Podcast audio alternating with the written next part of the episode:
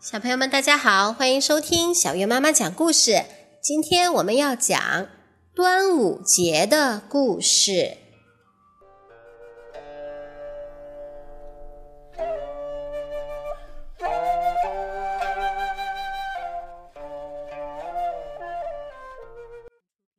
很久以前，在中国的土地上有许多小国，其中有个楚国。楚国有个大臣名叫屈原。楚国旁边有个秦国，秦国有统一天下的野心，把楚国当作最大的敌人。屈原向楚王提出许多治理国家的好主张。可楚王就是不听，屈原非常伤心。后来楚王中了秦国的奸计，罢了屈原的官，还把他赶出了京城。屈原离开京城，来到了汨罗江边。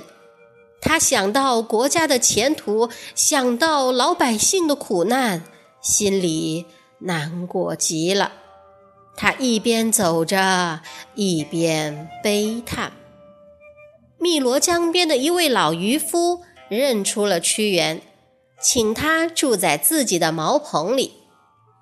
屈原眼巴巴地等待着来自京城的消息，他多想再回到楚王身边，为国家尽力呀！屈原等啊，盼啊。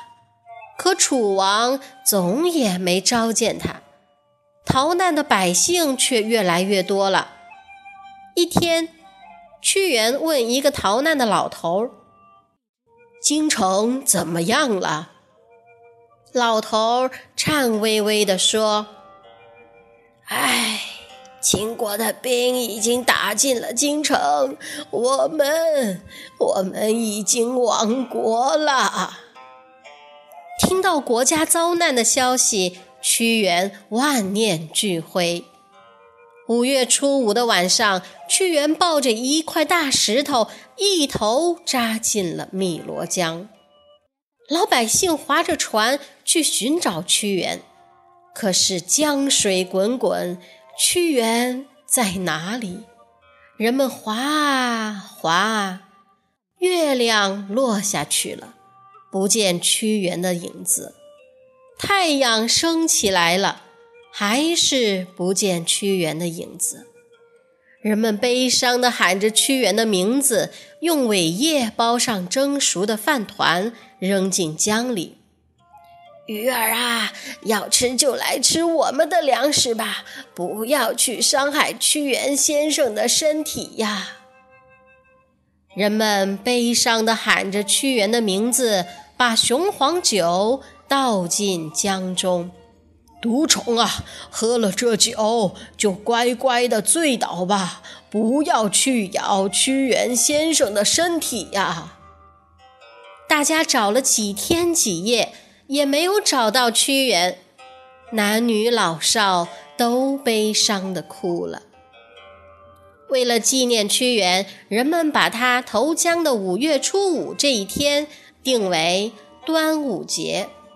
每年的这一天，人们都要吃用苇叶包成的粽子，喝雄黄酒。在南方许多地方，人们还要赛龙舟。你看，江上的龙舟一只比一只威风。端午节包粽子。赛龙舟的活动都是对屈原的纪念。屈原爱国家，爱百姓，人们永远不会忘记他。